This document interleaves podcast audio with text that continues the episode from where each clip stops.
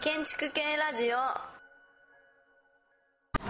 はい、えっ、ー、と建築系ラジオです。えっ、ー、と今日はですね台湾の3日目で台北に来ています。えー、台北のですねえいくつかまあ台北101とか見たんですけども、えっ、と李相元というまあ台湾の、え、中でまあ重要な建築家の作品の、えー、広国大楼広国ビルというえっ、とポストモダン建築ですねを見たんですけども、まあそれについてえっ、と今日はですね山田浩二さんとそれからえっ、とえ、デコンの研究をされている、えー、琉球大学の、えー、入江さんに来ていただいてます。で、まあ、その山田さんからちょっとあの今日ビデオを見た印象を語っていただいてで、まあ、それについて、えーまあ、入江さん側から、えー、ちょっと別の視点からコメントをいただければと思ってます。じゃあ山田さんお願いします。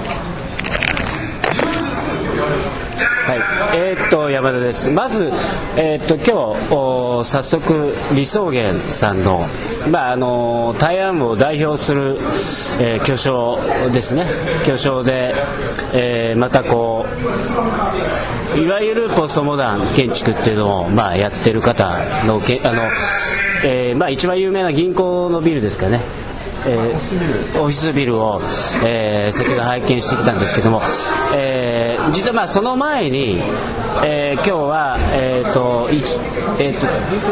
えー、となんだっけ台北101というですね 500m ぐらいある、えー、超高層に行ってきたんですけども、えー、このデザインがですね、えーと、かなり興味深い、えーと、デザインで、えー、外から見るとただのガラスのまあ超高層なんですけどもだんだん近づいていくとえー、非常にこう装飾的で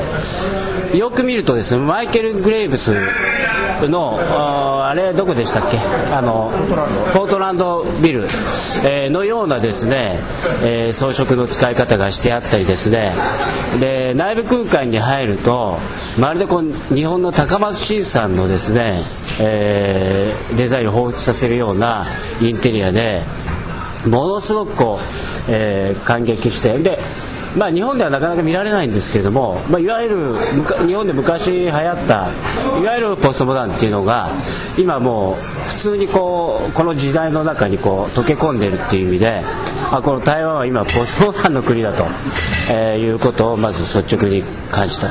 で、えーと、その中でその李相元さんっていうのが、えーとまあ、巨匠なんですけどもそのやっぱりポストモダンとしてかなり有名で先ほどちょっと銀行のビル見てきたんですけど内部空、まあ、エクステリアもですねあの伝統的なおそらく台湾の様式をですね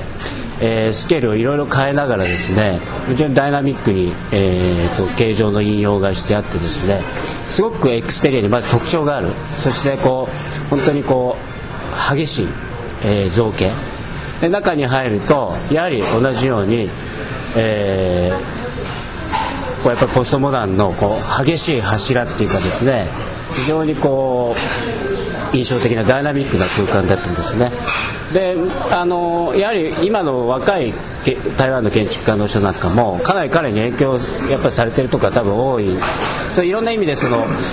彼に対する反動とかですねいろんな意味ですごくこう影響を与えているその、まあまあ、李相元さん。を、まあ、核にしてちょっと今日お話ししたいと思うんですけども、まあ、早速ですのでちょっと少しずつなんか感想を言ってもらえますか？今日あのあじゃあえっ、ー、と簡単に自己紹介あの肩書きとフルネームと、ね、なんか印象えー、入江徹です、えー、琉球大学で教員をしています、えー、今の山田さんの方からいろいろお話がありましたがあのポストモダンの建築物をちょっと今、えー、いくつか見てきました。まあ、これがあの何年代に経ってあの建てられたのかとかちょっとわからないんですけれどもあの僕はちょっと立場上ポストモダンとかポストモダニズムっていうのはちょっと否定しているのであのここでいいとは言わないんですけれどもあのまあ、あのそのバックにあるちょっと他のところでも言ったんですけれどもあの背景にあるその資本家があのどういうこうお金の出し方をしているのかとかあのそういうところでなんでそういう様式を使うようになってきたのかとかちょっとその辺は実際興味があるのでなんか今後あの調べていけたらなと思っています。南さんなんかどうです理想理想。そうですね。あの、まあ、さっき山田さんがお話しされたように、まあ、日本でいうとその高松新の建築のデザイン的なその方法論と非常にこう似通ってるなというふうに思うんですけども一方でまずいくつかあって一つはですね、まあ、自分はこれやらないと。自分だったらこれできないと。やらないというかおそらくできないなっていうふうに思うんですね。それともう一つはやっぱりその石とパネルとの張り分けとかですね素材の使い分け方。例えば部分的には あのアルミのパネルを使って雲型のデザインをやるっていうのは割と原宏さんも結構細かくやってるんですねつまりそのテクトニックっていう文脈で見た場合にその装飾的なその要素っていうものが建築全体と関連付けられているのかあるいはそのハリボテでそのデザインが付加的な要素としてあるのかっていうことが、まあ、少し気になりましたね。はいまあ見たところ完全にハリボテですよね、まあ、だからその今多分現代の日本でなかなか見れないデザインが、まあ、日本だととか過去の様式っていうことになってるポストモダンのデザインが、まあ、オンタイムで割と見れる。っていうことで、まあ、僕はあのポストモダンがすごく好きで、まあ、ポストモダンの考え方とかいろんなものが好きで、まあ、今でもえ通用するデザイン様式だと思ってるんだけど、まあ、それをまあ本当に生で、えー、台湾で見れたっていうのが非常に良くてですね、まあ、ちょっと、えー、このダイヤードポストモダンで、まあ、少し今度台湾に来る人にねこの理想源さんなんかちょっと紹介して、まあ、見てもらうっていうことです。五十嵐さんどうですか？理想源あのやっぱ存在面白いとは思います。だから前に台湾来た時には基本的には近代建築を回ったんですが現代で見るものって理想源以外にはほとんどなかったんで、まあ、回ってであのまあ、台湾の文脈でいうとあのアメリカに留学してで台湾に帰って、えーと、偉くなるっていうパターンがあって、まあ、彼はそのパターンなので、まあ、アメリカでポストモダンの勉強をして、えー、戻ってきて、えー、それをやると。理想そうなんですそうそうなんですよ。で、まあ、だから、まあ、日本だったら熊さんの M2 なんかも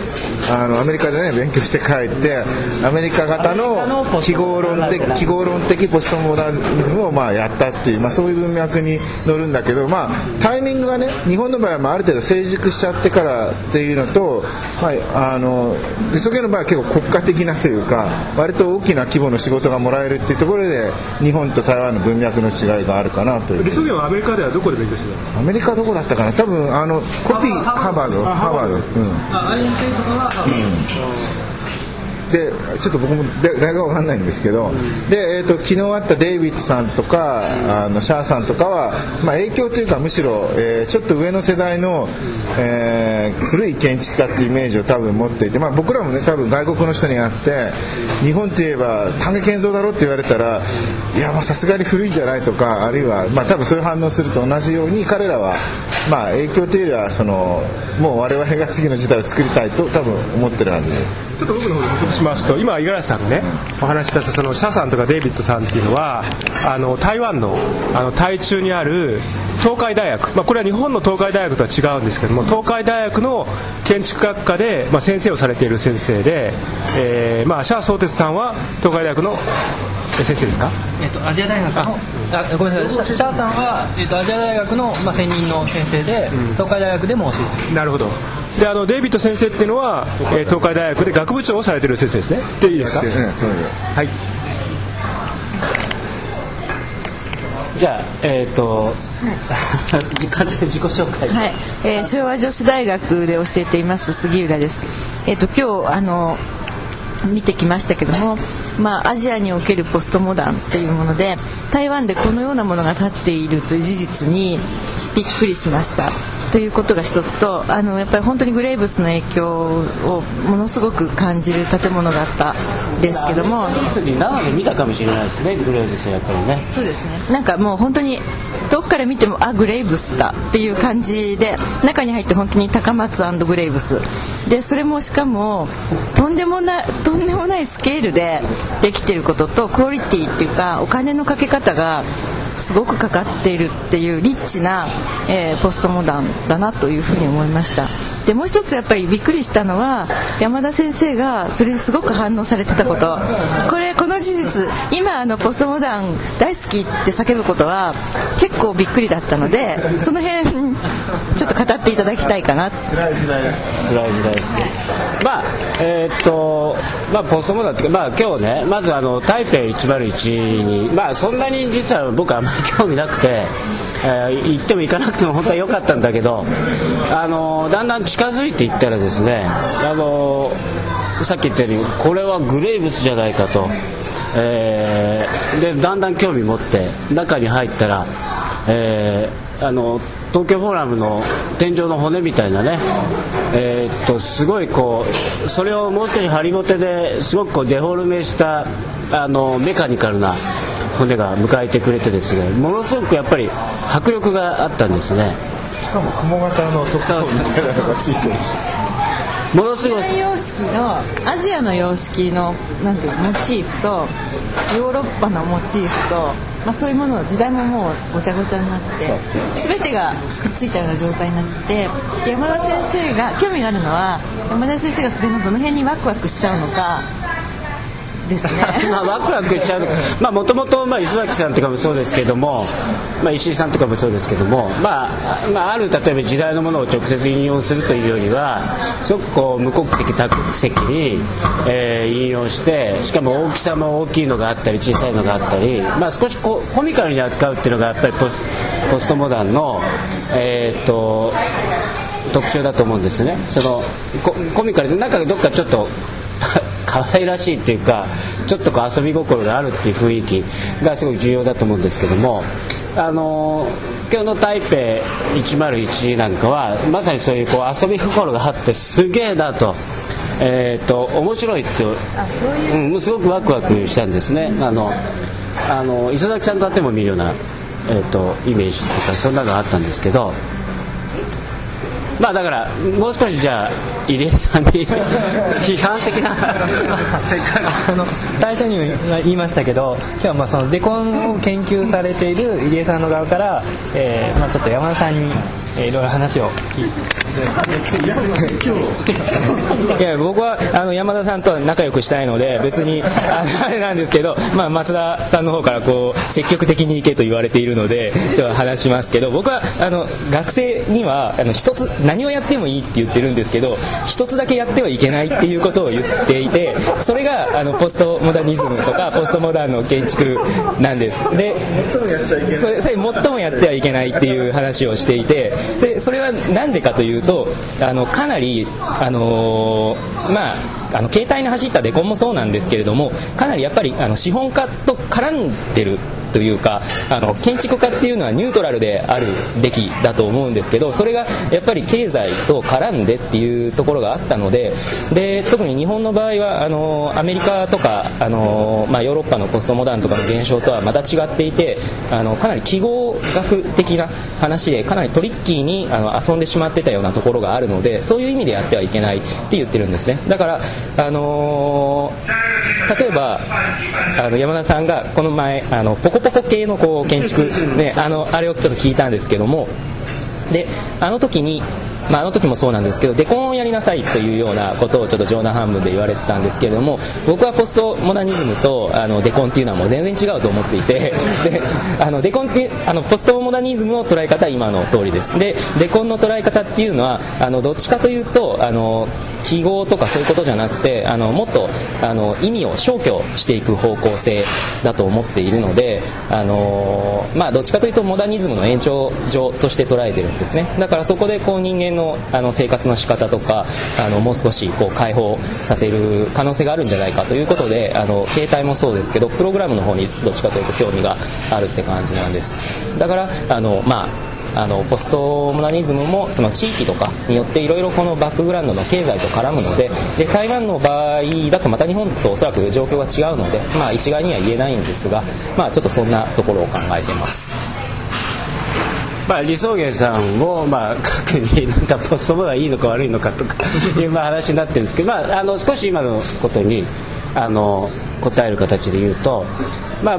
ああのまあ、認識とか考え方の違いだと思うんです僕はねやっぱりあの今の話で言うと学生にねあのポストモダンって結構やると面白いものできるよと。言ってあの